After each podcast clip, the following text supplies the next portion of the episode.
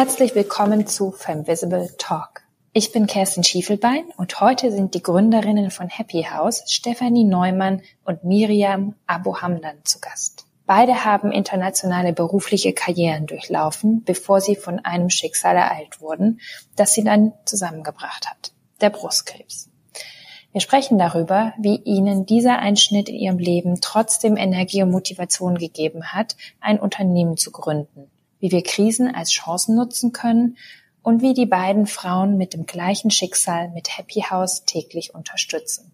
Die Geschichte von Miriam und Stefanie zeigt, dass es möglich ist, schwierige Situationen als Wendepunkt anzunehmen und daraus eine neue eigene Zukunftsperspektive entstehen zu lassen. Ich freue mich auf das Gespräch. Auf die Plätze sichtbar los.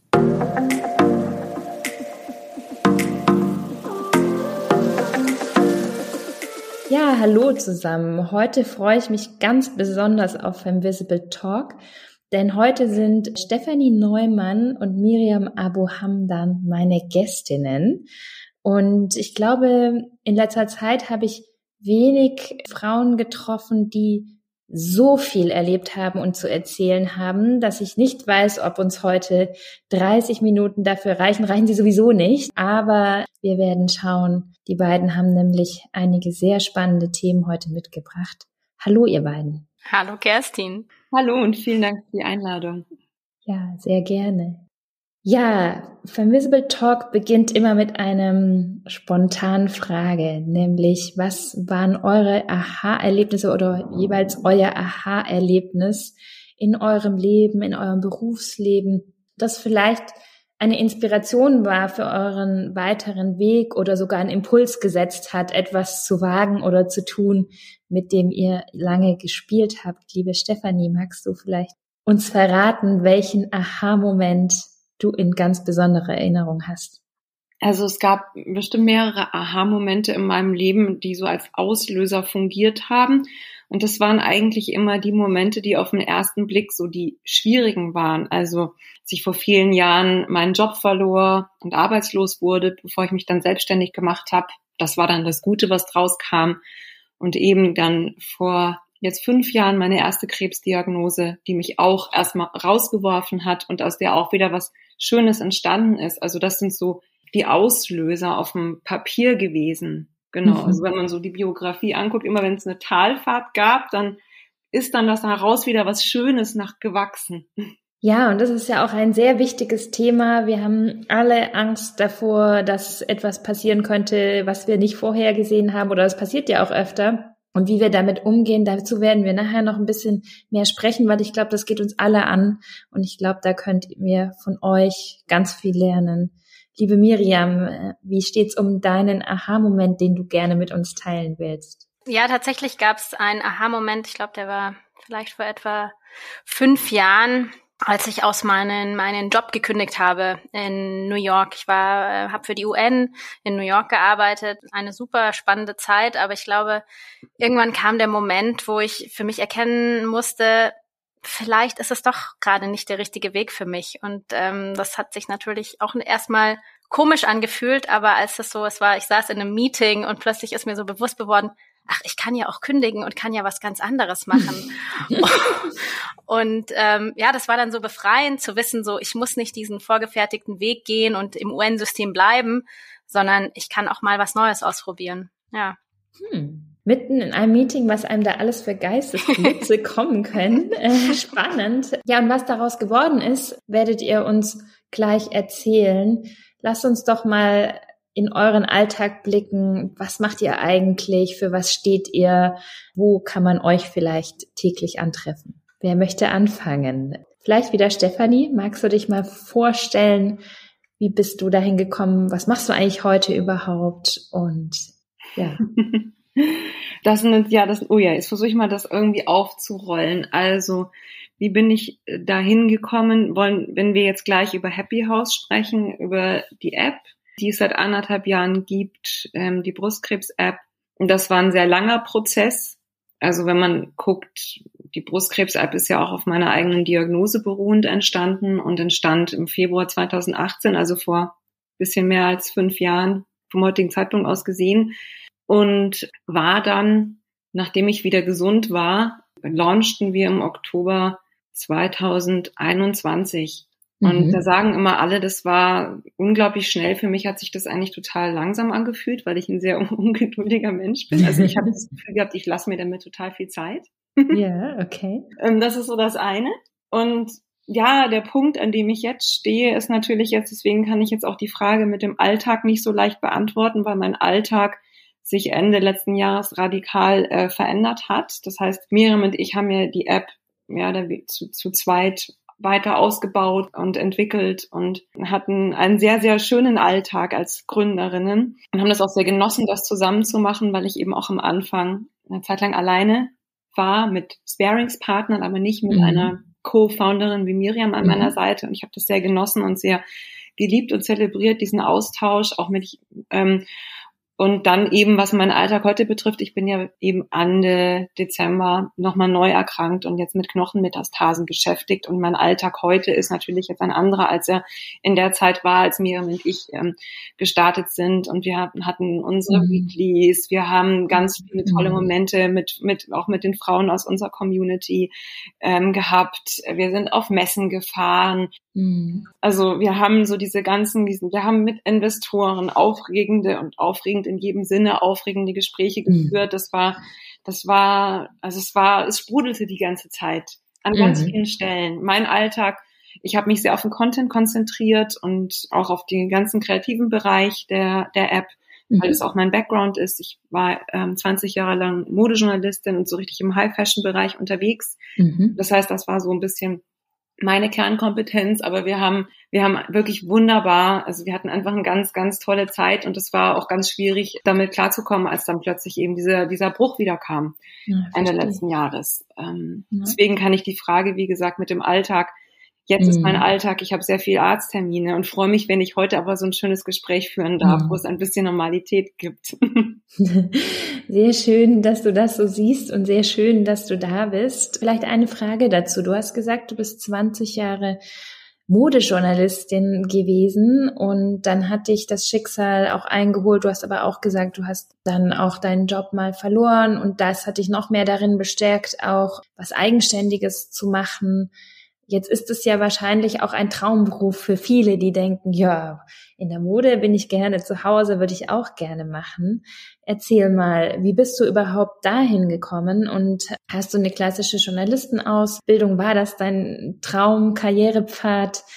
Und ja, erzähl mal ein bisschen. Also der Berufswunsch entstand, dass ich das irgendwann als Schülerin gelesen habe, dass es den Beruf Modejournalistin gibt. Das stand, mhm. ich weiß nicht, ob in der Brigitte oder der Allegra, die gibt's ja heute gar nicht mehr. Irgendwo wurde dieser Beruf vorgestellt, dachte ich mir, ach, das ist ja cool dann war das so in meinem Kopf und dann, ich habe auch sehr viel immer gezeichnet und sehr gerne und mhm. habe dann gedacht, nee, ich werde Designerin und habe mich dann auf der Meisterschule für Mode in München beworben und wurde da aufgenommen und habe eine, eigentlich eine Design-Ausbildung gemacht, also ganz wie gezeichnet, Mode- und Grafikdesign. Mhm. Und im Zuge dieser Ausbildung habe ich gemerkt, ich entwerfe ganz schreckliche Sachen. Also auch wenn ich mir heute das war ja Mitte der 90er, wenn ich mir das mit heutigem Blick anschaue, ich finde es auch heute nicht schön, was ich damals gemacht habe, also die Nostalgie hilft nicht.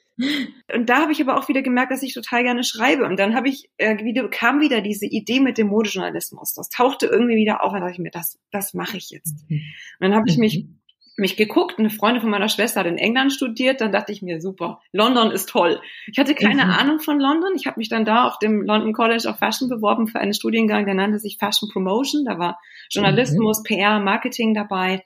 Und dann bin ich da irgendwie auch aufgenommen worden und bin dann, ohne London überhaupt zu kennen, habe dann entschieden, dass ich da jetzt hingehe. Und was eigentlich klingt, als wäre ich so ein wahnsinniger mutiger Mensch, aber ich, ich habe mich eigentlich nie als mutig empfunden, sondern ich, das, das war irgendwie klar, dass ich das mache. So. Und dann von dahin ging das auch. Schon sehr mutig. Wie alt warst du da?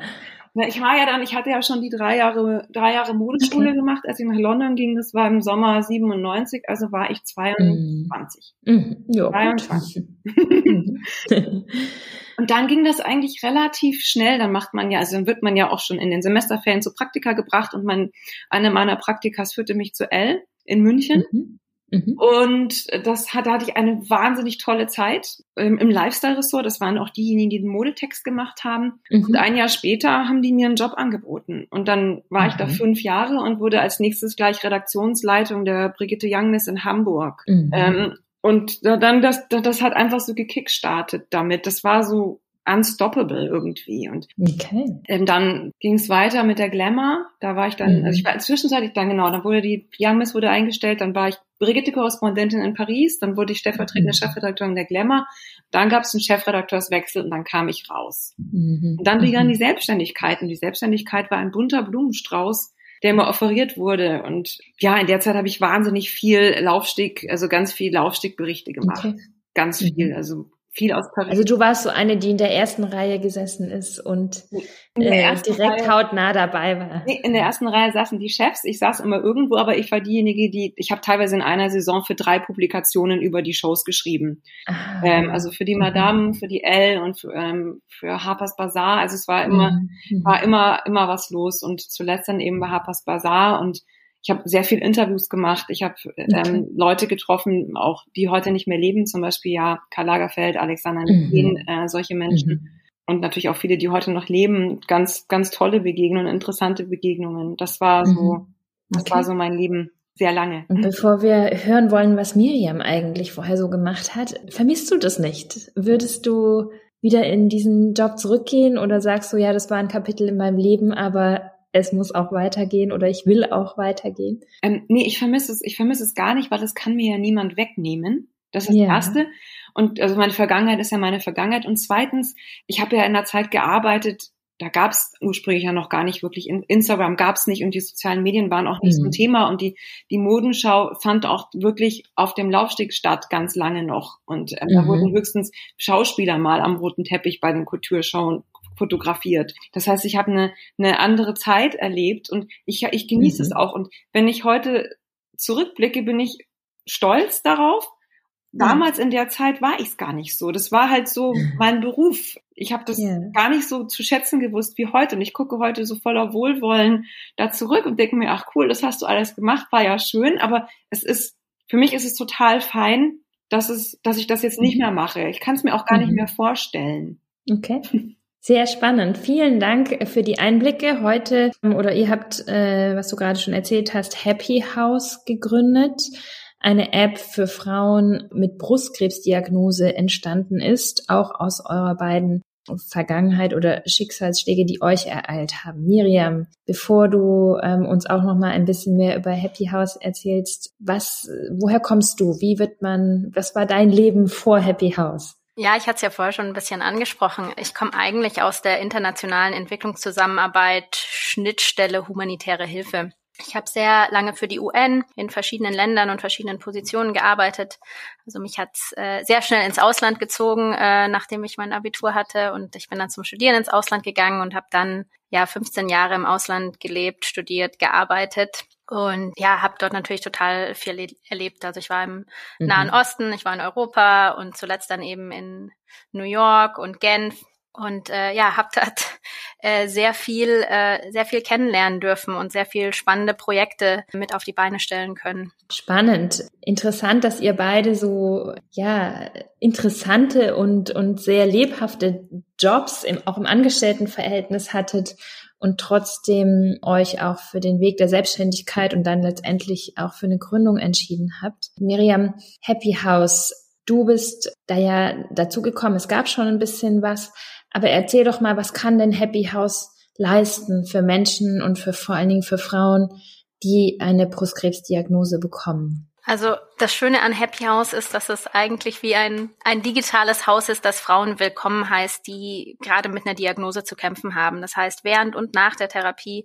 können Frauen zusammenkommen, um gemeinsam gesund zu werden. Also für uns, ich glaube, Stefan und ich, wir haben beide ähnliche Erfahrungen gemacht. Dass es so viele Sachen gibt, die einen durch diese schwierige Zeit tragen können und dass man selber auch aktiv werden kann. Und ich glaube, das ist, was Happy House vermitteln mhm. möchte, dass man Sport machen kann und machen sollte, dass es Ernährungstipps gibt, die super wichtig sind und die einen helfen können, mit den Nebenwirkungen besser umzugehen, dass man aber auch Achtsamkeitsübungen machen kann, aber dass man auch zusammen irgendwie lachen kann und ähm, mhm. gemeinsam einfach Spaß haben kann.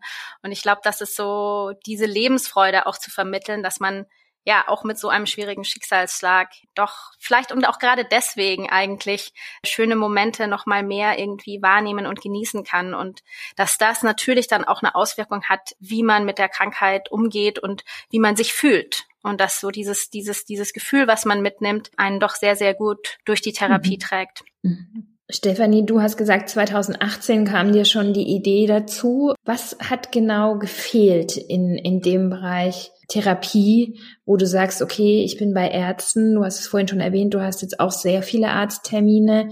Was bekommt man da nicht, was man bei Happy House bekommt und was einem in der Therapie oder in der klinischen oder medizinischen Therapie fehlt? Nur ganz kurz an der Stelle, 2018 hatte ich die Idee nicht sofort mit der Diagnose. Das ist dann, das ist dann mhm. so gewachsen über, über die Zeit. So, okay. Also das war, mhm. aber was ich in der Zeit ähm, gesehen habe, ist, dass ich war Damals war ich in einer kleinen onkologischen Praxis, heute bin ich in einem großen Brustzentrum mhm. äh, in der Charité, aber das ist tatsächlich die gleiche Ausgangssituation. Mhm. Es gibt kein Angebot kein wirkliches. Also mhm. was einen unterstützt. Ja, die mhm. Charité hat eine Psychoonkologie, da muss man aber auch fragen, dann kriegt man den Kontakt. So war das in meiner kleinen Praxis vor fünf Jahren auch, als ich gesagt habe, ich brauche psychologische Unterstützung. Mhm. Dann wurde, dann, man muss, dann habe ich sehr gerne Yoga gemacht, dann habe ich mir irgendwie ein Yoga-Angebot gesucht. Mhm. Und aber es war immer ein, ein Suchen und auch ein Nicht-Wissen welchem Angebot kann ich jetzt vertrauen? Also das mhm. ist, das ist natürlich auch so ein entscheidender Punkt. Beim Yoga ist es, muss, gibt es einfach Dinge zu beachten, zum Beispiel oder mhm. auch äh, wenn man wenn man mit kranken Menschen Yoga macht oder gerade mit einer Krebsdiagnose und speziell Brustkrebs gibt es einfach spezielle Einschränkungen, die es zu beachten gibt und auch bei Ernährung bei Krebs da gibt es mhm. auch unglaubliche Mythen und Diäten und radikale okay. Sachen, die einem vorgeschlagen werden und ich hole deswegen so weit aus, um zu erklären, dass diese Sachen, die ich versucht habe, mir mühsam zusammenzupuzzeln, die ich teilweise gefunden und auch nicht gefunden habe und auch gar nicht das Wissen hatte, um zu beurteilen, ist das jetzt überhaupt wirklich gut mhm. für mich? Diese ganzen Sachen sind in die Entwicklung von Happy House eingeflossen. Das heißt, wir mhm. arbeiten nur mit Leuten und Expertinnen und wir sind ein großer Haufen toller Frauen. Mhm. ähm, äh, nur mit, mit allen, mit Menschen zusammen, die wirklich Erfahrung mit dieser Erkrankung haben. Und mhm. um einfach auf gut Deutsch so gesagt kein Quatsch anbieten zu können, weil Quatsch anbieten ist okay. Wenn der Mensch gesund ist, ist es noch okay. Aber wenn der Mensch dann mhm. erstmal nicht gesund ist, ist einfach eine mhm. ganz andere Verantwortung. Und das ist, mhm. das ist so eine Sache. Ja, Happy House, das hat in der Beschreibung kam es ja auch, auch raus, ist die ganzheitlich wichtig, die ganzheitliche Gesundheit, Mind, Body, Medizin. Das sind alle Bereiche, eben Bewegung, Ernährung. Wir haben, wir haben eine Psychologin dabei, wir haben äh, Meditationen und so weiter. Dass diese Ganzheitlichkeit ist uns mhm. wichtig und gleichzeitig, dass wir wirklich in dem Wissen arbeiten, wir arbeiten mit nicht gesunden Menschen, mit traumatisierten Menschen. Mhm. Und was wir anbieten, das ist so safe, wie es nur irgendwie sein kann bei einem digitalen okay. Angebot. Mhm. Ja, die Frauen, die ihr ansprecht, ähm, wie du es schon sagtest, die sind alle nicht gesund. Miriam,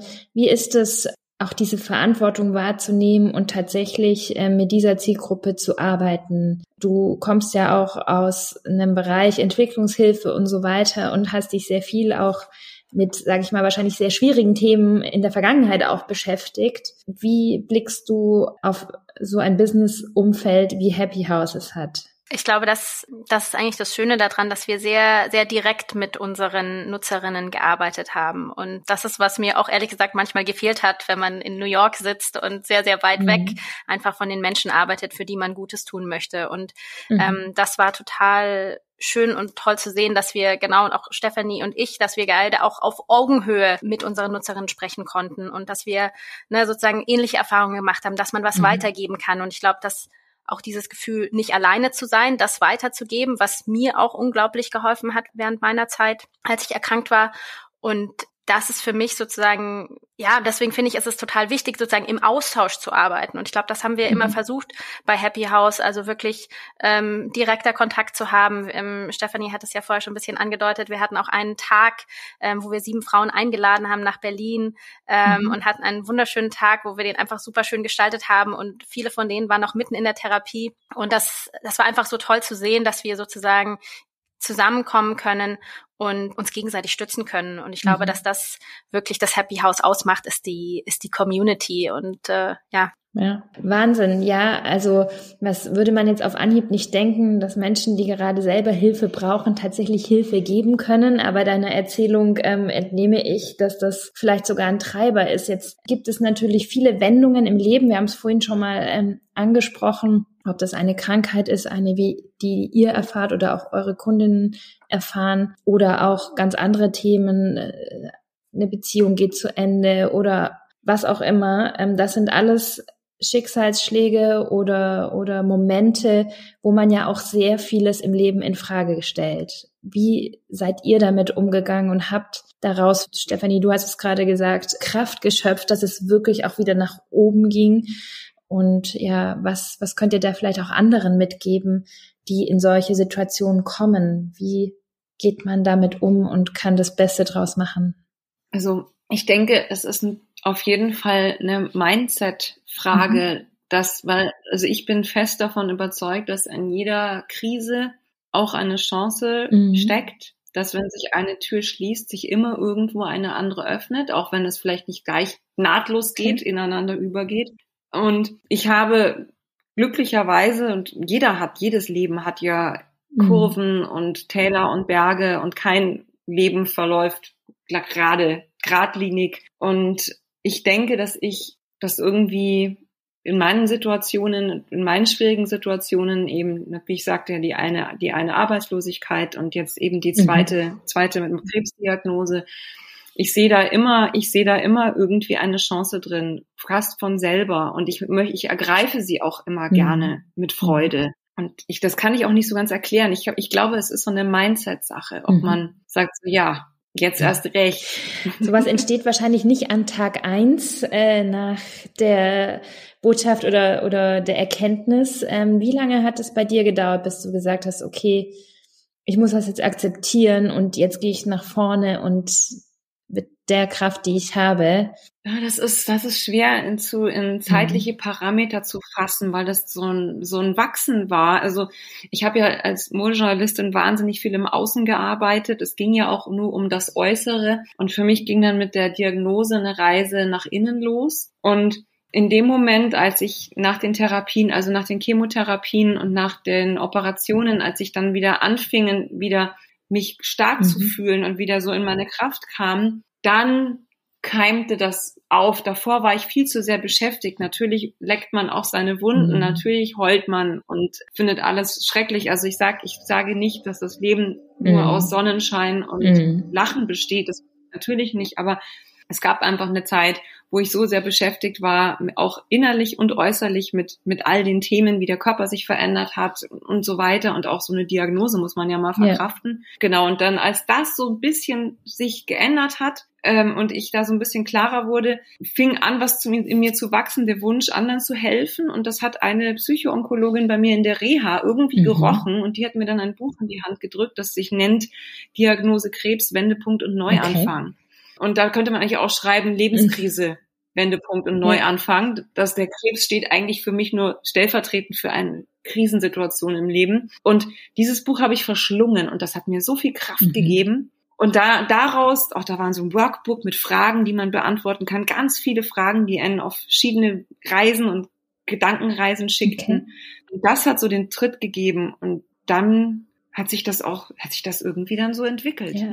Sehr schöne äh, Geschichte und die wirklich Mut macht. Ich nehme davon mit, dass ja Wunden lecken, erstmal schauen und auch geschehen lassen und vielleicht auch die Trauer oder den Schock erstmal annehmen und auch langsam verdauen, sich auch die Zeit lassen. Du sagtest es, bis ich wieder in der Kraft war, bis ich überhaupt bereit bin und jetzt nicht überreagieren, so nenne ich das jetzt mal. Ich glaube, das sind so, so Punkte, die uns alle helfen können und die uns dann wie du es schon sagtest, auch die Chancen überhaupt erkennen lassen an der Stelle. Miriam, wie hast du das empfunden, als du die Schockdiagnose bekommen hast und wie bist du da durchgegangen und hast tatsächlich Kraft gefunden, dich wie jetzt heute in ein Gründertum zu begeben?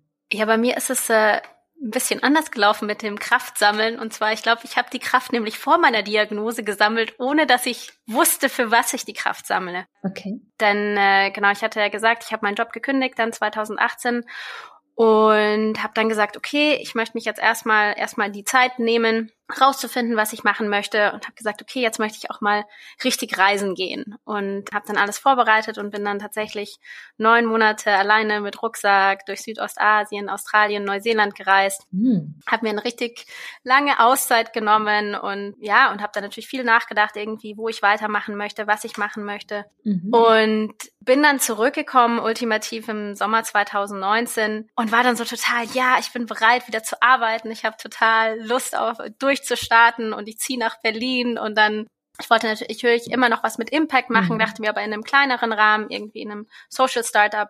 Und ja, und dann hatte ich drei Wochen nach meiner Rückkehr die Diagnose äh, Brustkrebs. Okay. Und das war dann natürlich ein herber Schlag, weil ich irgendwie so gefühlt den Wind aus den mhm. Segeln genommen wurde. Gleichzeitig aber im Nachhinein, ja, war es mein großes Glück, weil ich einfach durch diese Reise, durch diese Auszeit, die ich mir genommen habe, so viel Kraft tanken konnte, seelisch, mental, körperlich so gestärkt war, dass ich dann relativ gut einfach durch diese Therapiezeit gekommen bin. Mhm. Und ja, deswegen bin ich unglaublich dankbar, dass es so gekommen ist. Und ja, was mich dann da durchgetragen hat, war eben so dieses, dieses Ziel, was ich nach wie vor vor Augen hatte, dass ich sage, okay, ähm, ich suche mir jetzt einen neuen Job und vielleicht in einem kleineren Rahmen. Es muss nicht unbedingt UN-Größe sein, aber dafür sozusagen kann ich näher irgendwie direkter mit Menschen arbeiten und das, also für mich, ich habe weiter Bewerbungen geschrieben während der Chemotherapie. Ich habe, äh, ich bin okay. zu Interviews gegangen mit Perücke und das hat mich eigentlich ziemlich durchgetragen. Also für mich war das so, diese Perspektive zu haben, zu wissen, so, mhm. ja, ich fokussiere mich jetzt aufs Gesundwerden und klar ist es natürlich auch erstmal so, hm,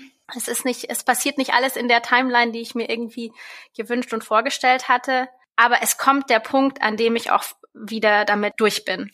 Und ich habe dann auch tatsächlich äh, meinen ersten Minijob wieder angefangen, noch im letzten Monat der Chemotherapie. Und das war, ich, ich, ich war, ich war selig, weil ich so, ich war dann fast zwei Jahre aus dem Job raus. Und für mich war es dann so ein schönes Gefühl, auch wieder ja, was beitragen zu können, was lernen zu können. Und ich glaube, dass das mich total beflü beflügelt hat, ja, auch, auch eben sozusagen gut durch die Therapie zu kommen. Also, dass ich so dieses Ziel vor Augen mhm. hatte. Mhm. Und gleichzeitig war das natürlich dann auch ein Anlass, also nochmal schärfer nachzudenken, wie möchte ich eigentlich meine Zeit verbringen, ne? Und wie möchte ich mein, meine Skills einsetzen, wie möchte ich was weitergeben und, und auch so dieses Gefühl, okay, das mit dem mhm. Krebs kommt natürlich so dieses, die Endlichkeit klopft irgendwie an die Tür. Und das mhm. ist natürlich etwas, wo man dann, ja, seine Momente, seine Zeit einfach sehr, sehr wertzuschätzen weiß und wie man die Zeit verbringt, mit wem man die Zeit verbringt. Und ich glaube, dass das dann ultimativ auch für mich so der Anlass war, zu schauen, also da, das kam für mich so dann der Gedanke mit dem Gründen auf, weil das irgendwie sozusagen mhm. einfach so war, so, wenn dann jetzt, also sozusagen, ich, ich möchte es probieren und es ist irgendwie was,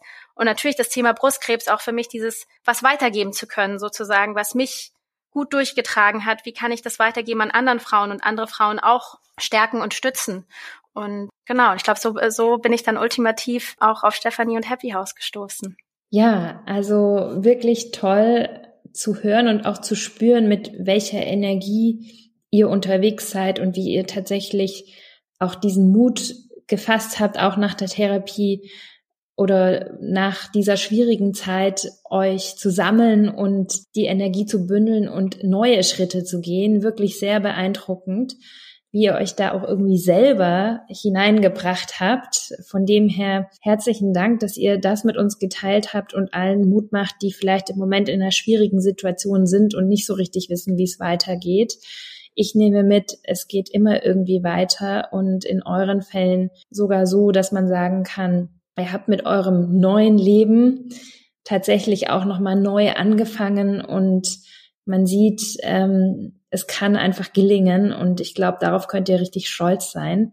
Danke, dass ihr da auch Einblicke gegeben habt. Ja, ich hatte es vorhin schon äh, fast gedacht, eine halbe Stunde wird uns heute nicht ganz reichen. Ich würde auch gerne noch sehr viel mehr darüber erfahren und vielleicht haben wir an anderer Stelle noch mal Gelegenheit oder auch alle, die Fragen an Stefanie und Miriam haben, die dürfen sich gerne an uns wenden. Ähm, wir leiten die dann auch gerne weiter oder direkt an Miriam und Stefanie, denn die sind beiden sind auch auf LinkedIn beispielsweise zu erreichen. Zum Abschluss vielleicht noch an euch beide eine Frage, die ihr spontan beantwortet. Oftmals fehlt uns der Mut, unsere Ideen, unsere ja, Träume vielleicht zu verwirklichen. Und ich glaube, es sind, ihr seid die beiden Richtigen, mal zu fragen, was hilft euch dabei, einen Mutausbruch tatsächlich zu haben und äh, den nächsten Schritt zu gehen? Könnt ihr dazu was sagen? Also im Grunde genommen, vielleicht könnt ihr was sagen, wie habt ihr auch selbst Zweifel oder vielleicht sogar Dinge, die euch von außen entgegengebracht wurden, so sagen, man muss das jetzt sein, so ungefähr, oder willst du das jetzt wirklich machen, jetzt wo es dir wieder besser geht oder so ähnlich. Also ich weiß es nicht, so tatsächlich den Mut zu fassen und zu sagen, das, was ich mir da überlegt habe, mache ich jetzt auch. Wie kann man vielleicht auch andere darin bestärken, mutig zu sein? Also für mich war das immer gar nicht so die Frage von Mut. Das habe ich ja auch schon mhm. vor im Vorgang vorhin mhm. erwähnt, ne, dass ich das einfach gemacht habe. Und das sind die Dinge, die sich richtig anfühlen. Bei mir geht es eher um das Bauchgefühl. Wenn ich jetzt zurückblicke, ich bin heute 48 Jahre alt, die Dinge in meinem Leben, die sich nicht gut angefühlt haben, die sind auch nie, da kam nie was richtig Gutes bei okay. raus.